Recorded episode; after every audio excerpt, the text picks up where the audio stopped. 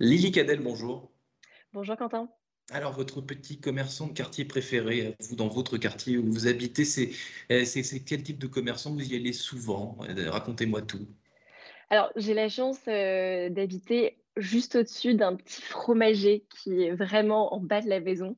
Euh, je ne suis pas euh, une énorme fan de fromage, mais il a toute une section qui, d'ailleurs, se source sur Encore Store, qui propose notamment des jus Alain Mia, des cornichons Maison Marque, et c'est ces produits-là, en plus de quelques fromages, que je vais chercher chez lui.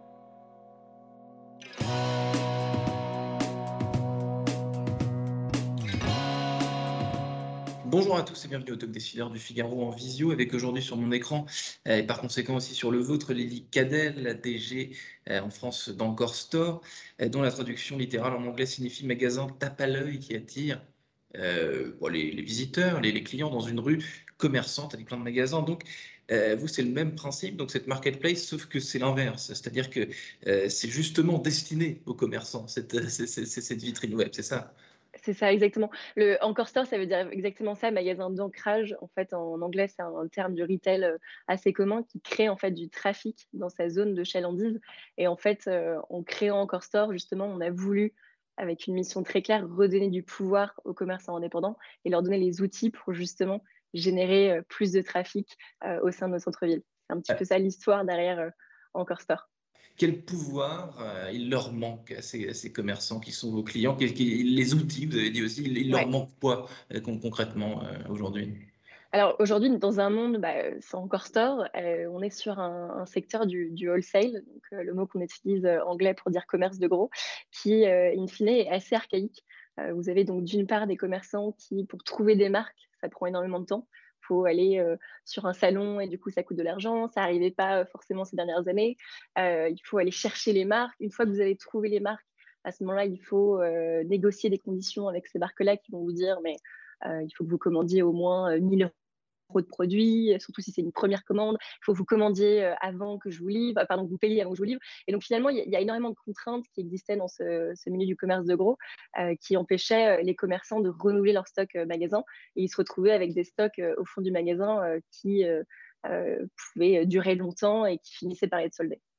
Et donc, vous, de votre côté, vous vous occupez de tout ça, c'est ça Vous dépoussiérez un petit peu le truc et puis vous faites une sélection. Mais même si vous faites ce, travail, euh, in fine, vous avez euh, sur Encore Store, je ne sais plus combien de références il y a, mais finalement, euh, il y aura peut-être jamais assez. C'est-à-dire que le petit produit de niche que veulent certains commerçants qui ont envie d'un truc un peu singulier, ils ne le trouveront peut-être pas encore, du moins. C'est ça alors exactement, on s'est lancé il y, a, deux ans et demi, donc fin 2019, euh, vraiment avec, cette mission-là. On travaille très dur pour créer une offre qui soit la plus exhaustive possible. Aujourd'hui, on travaille avec 250 000 commerçants qui sont donc inscrits sur Encore Store euh, dans 28 pays d'Europe et, on a plus de 20, enfin, presque 25 000 marques qui sont euh, référencées ça dans euh, des univers euh, très différents. Donc, euh, je vous parlais d'épicerie en introduction, mais on travaille également avec des marques de maison, des marques autour de l'univers du jouet, de la beauté aussi, de la mode. Donc, finalement, on a des, critères de marque qui sont extrêmement différents et qui, peuvent correspondre à tous ces commerçants indépendants.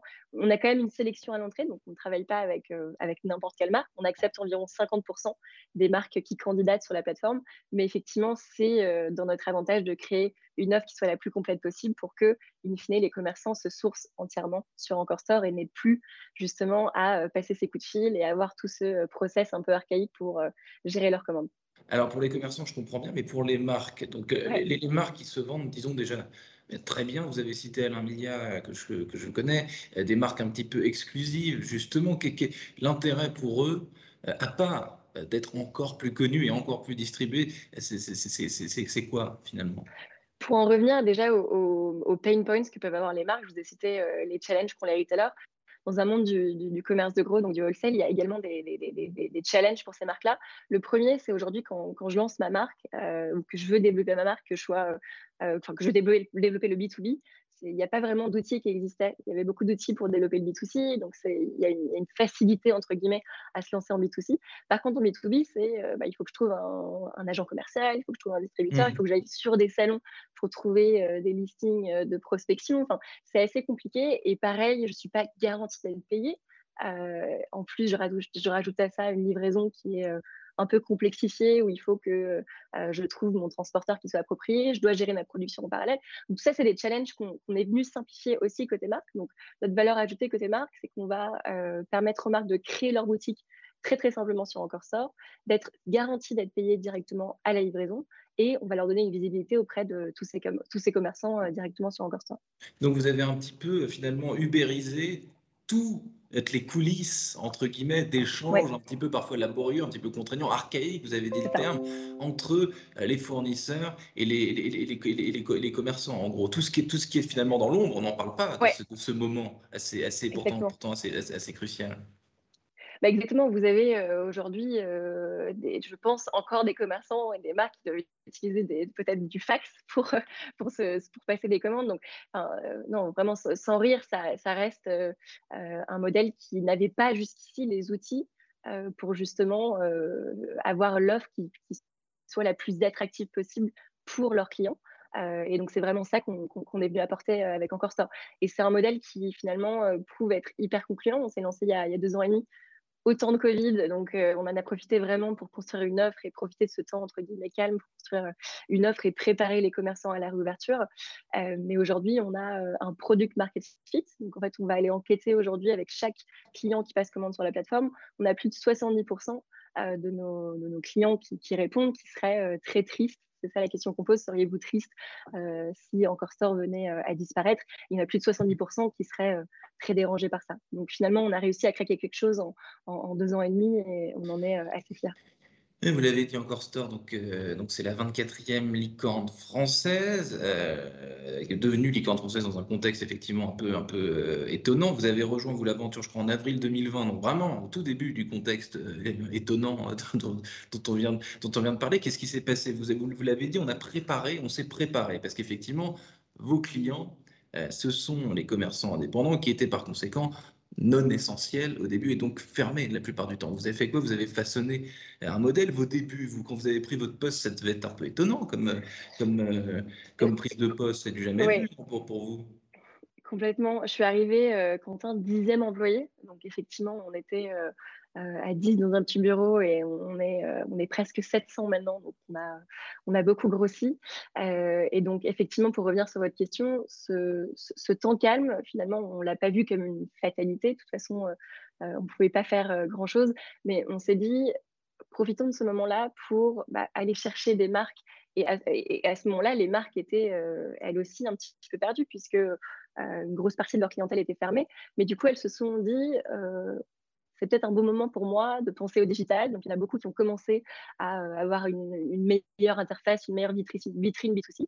Euh, et c'est là qu'Encore Sort est arrivé. Donc, on est arrivé, entre guillemets, au bon moment où les marques se sont dit, on est prêt à avoir une vitrine B2B mmh. euh, qui puisse être gérée par un tiers, et donc Encore Store. Donc, ça c'est arrivé au bon moment.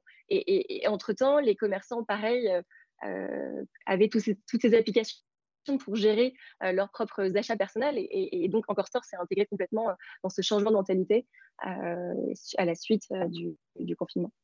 Vous l'avez dit que vous êtes passé, donc vous étiez parmi les dix premiers employés. Aujourd'hui, vous êtes 700, donc tout ça en, à peine deux ans. vous avez ouvert, je crois personnellement, l'antenne londonienne. Vous avez recruté des, du monde, enfin, des, collaborateurs, des talents. Comment est-ce qu'on fait pour recruter aussi massivement en si peu de temps et euh, j'imagine de façon qualitative. Quand vous recrutez, c'est pas n'importe quoi, c'est pas n'importe comment. Comment est-ce qu'on s'organise euh, le recrutement express, si je puis dire, à, grand, à grande échelle quand on se développe très vite? Bah, écoutez, ça se fait pas tout seul. Hein. Je n'ai pas fait ça toute seule. On est passé au départ par des entreprises externes euh, donc, on a travaillé euh, notamment avec euh, Elina Ignition, Avisio, mmh. pour les cités qui nous ont beaucoup aidé à, trouver des profils sales. Donc, moi, je, suis en charge aujourd'hui de la partie commerciale et marketing en France. Donc, j'ai environ 70 personnes avec qui je travaille. Donc, ils nous ont beaucoup aidés. Et puis ensuite, on a des super people partners, donc des, des, RH qui sont venus intégrer encore Store pour nous aider à aller chercher ces talents-là.